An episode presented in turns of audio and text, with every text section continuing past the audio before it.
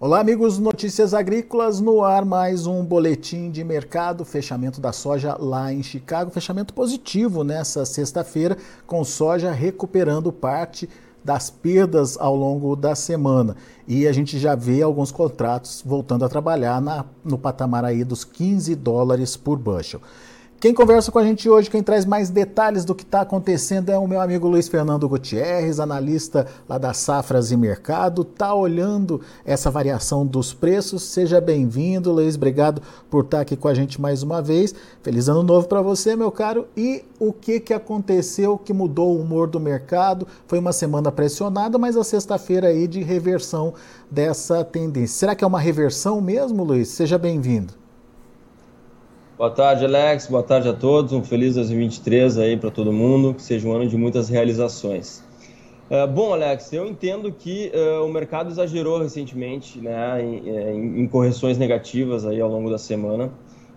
Desde o início do ano, eu, lembrando que a gente encerrou o ano de 2022 com cotações em alta, né? Foram duas, três sessões aí consecutivas lá no final do ano de 2022 que a sorte se valorizou e, e se firmou ali em 15,30, né, encerrou o ano próximo desse patamar e começou o ano corrigindo esse movimento mais, mais positivo, mas eu entendo que uh, exagerou um pouquinho na correção.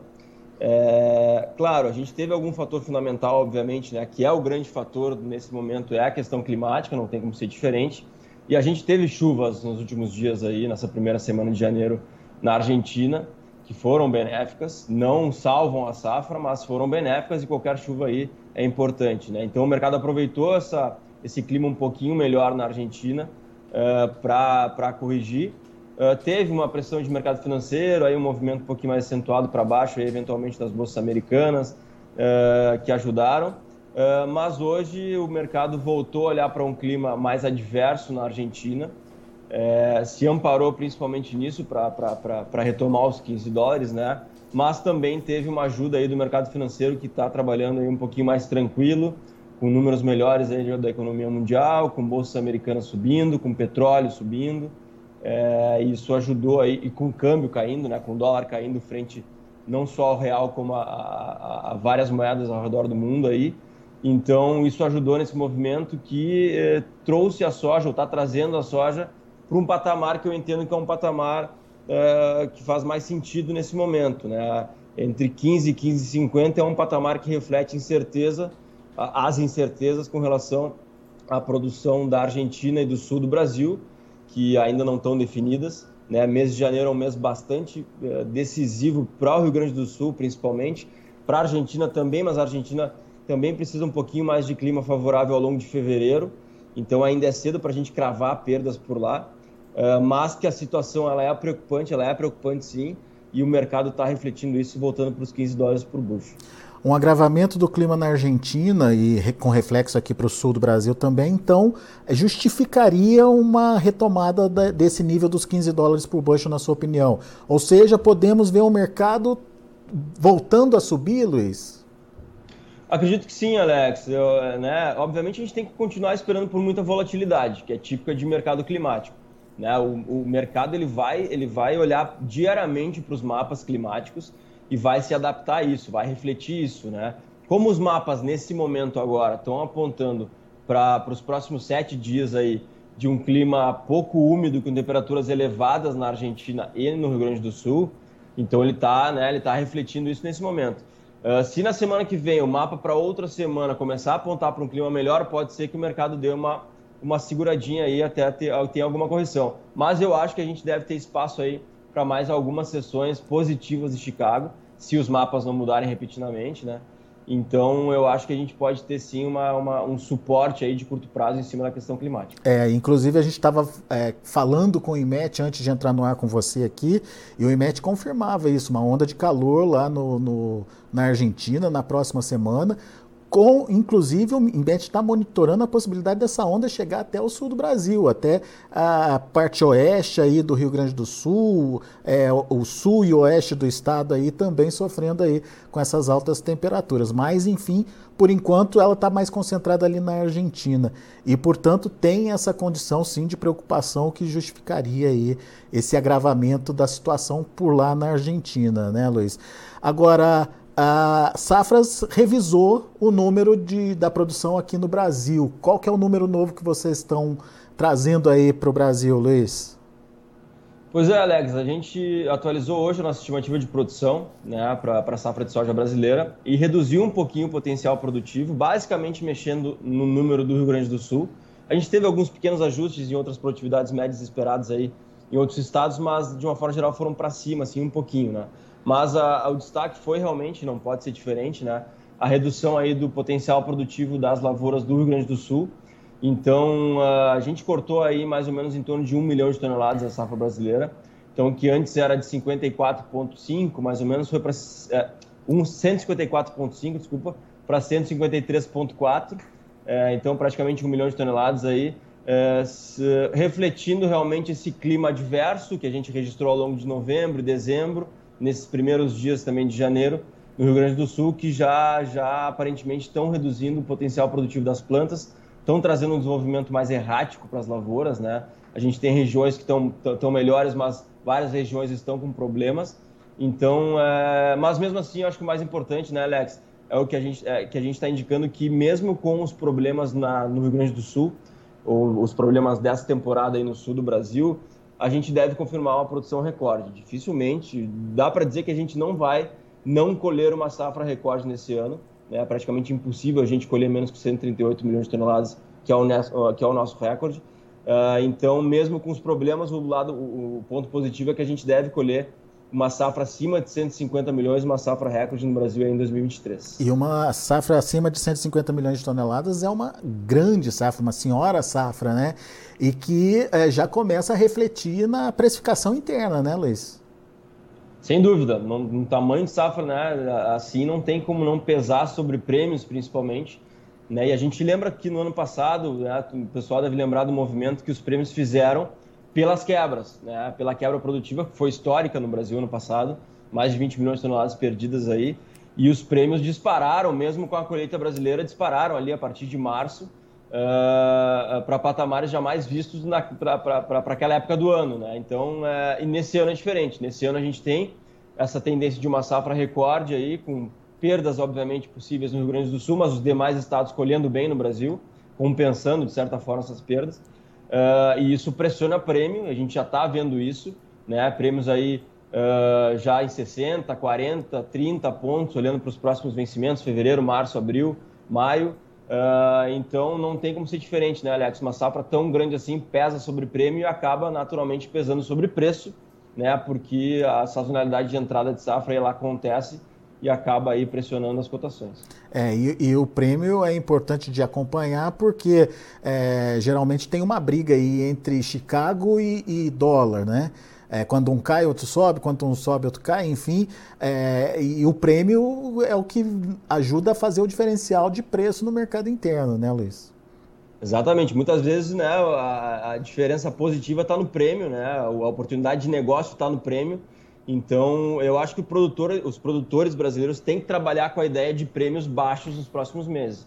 Né? Eventualmente, em algum momento, obviamente, a gente pode ter uma volatilidade maior, mas o primeiro semestre a tendência é de prêmios mais pressionados, né? Então é, é, eles têm que ficar atento a isso, né? Porque o prêmio é, provavelmente não vai ajudar na formação do preço para o produtor nesse ano, né? nesse primeiro semestre. Uhum. Então ele vai ter que olhar com maior atenção aí depois para Chicago e para Câmbio para poder aproveitar os melhores momentos. E o que, que vocês aí nas safras têm acompanhado em termos de comercialização? Evoluiu mais? A gente, inclusive, a gente atualizou hoje o nosso número também, Alex, de comercialização. É, agora, o mês de dezembro, a gente teve uma, uma, leve melhora no ritmo de comercialização, mas o ritmo continua bastante atrasado. Então, até o dia de hoje, aí, 6 de janeiro, é, algo em torno de 28,5% da sala brasileira aí que a gente vai colher é, foi comercializada. É, ano passado era 36,5% e a média 40,7%. Então, isso mostra que, apesar de uma leve melhora na comercialização, produtor acabou aproveitando ali alguns momentos de Chicago aí mais firme, um câmbio aí mais firme por, por questões internas também para negociar, mas continua bastante atrasado frente à média aí, a gente está falando de, aí de praticamente 12 pontos percentuais atrás. Então isso mostra que o produtor está arriscando muito nessa temporada, né? Está com muita soja na mão para negociar uh, e está entrando uma safra aí daqui a algumas semanas, né? A partir de final de janeiro a gente deve ter colheita e então o produtor tem que ficar atento porque provavelmente ou possivelmente ele né, vai pegar preços um pouco mais pressionados pela entrada de safra e talvez ele não consiga preços tão, tão interessantes assim como ele tá, como ele estava esperando. Pois é, uma retomada de Chicago, que pode acontecer na semana que vem, uma ajudinha aí do dólar, é momento de participar então. Exatamente, de, de novo, né? O produtor tem que ficar atento aí, porque é, é, é normal o Chicago ser volátil, né?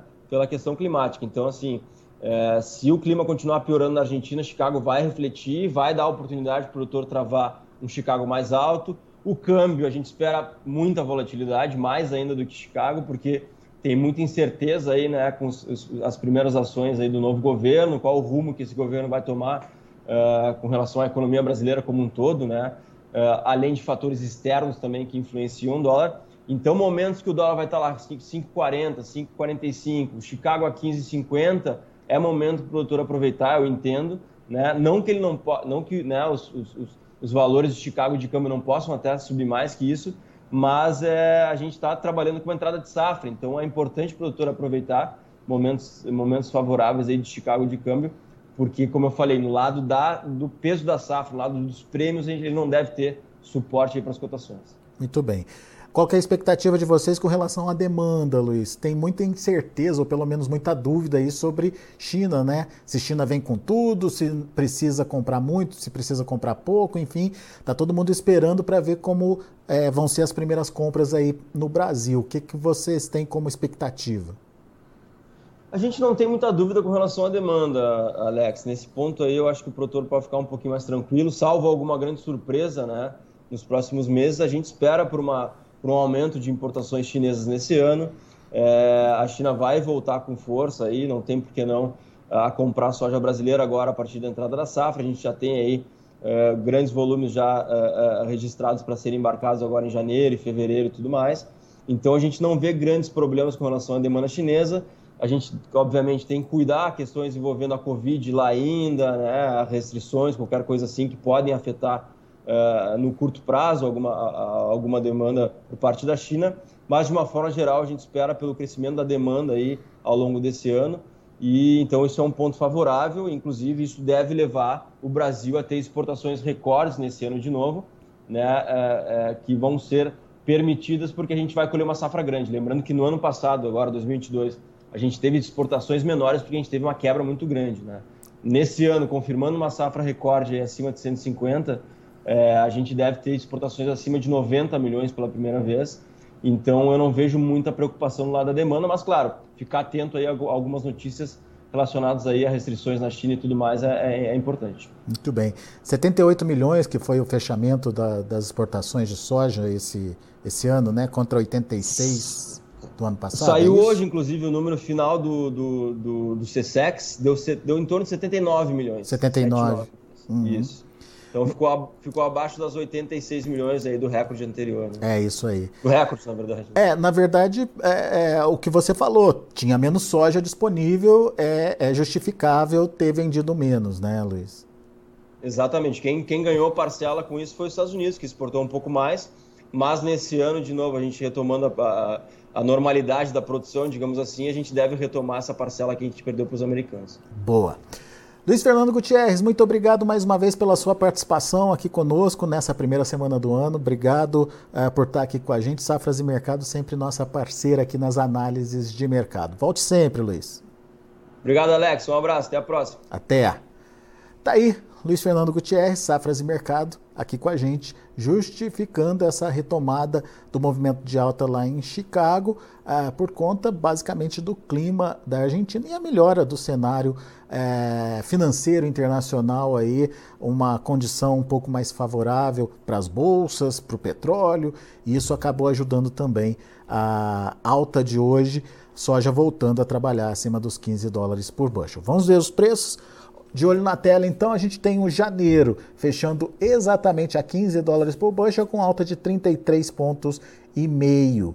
O março, 14,92 subindo 21 pontos mais 25. O maio ali pertinho dos 15 dólares, 14,98, alta de 20 pontos e meio. E julho acima dos 15 dólares, 15 dólares e 1 cento por bushel, alta de 20 pontos mais 25.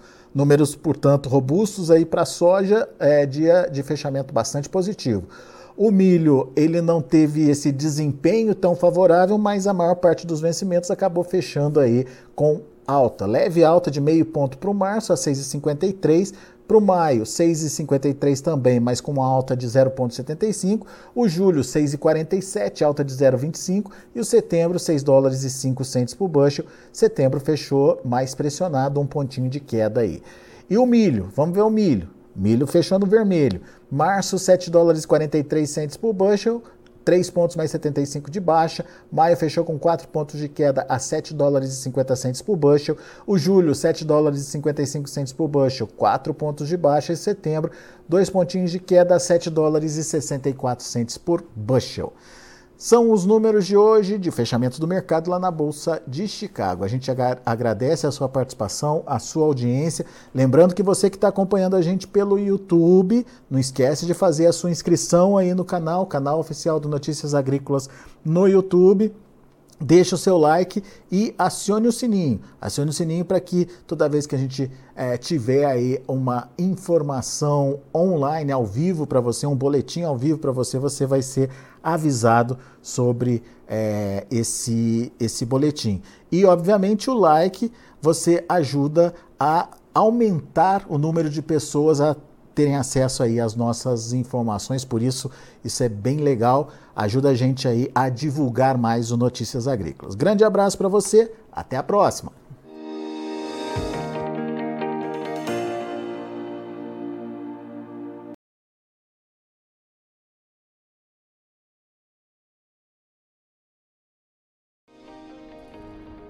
Se inscreva em nossas mídias sociais no Facebook Notícias Agrícolas, no Instagram arroba Notícias Agrícolas e no nosso Twitter arroba Notiagre. E para não perder nenhum vídeo, não se esqueça de nos acompanhar no YouTube e na Twitch Notícias Agrícolas Oficial.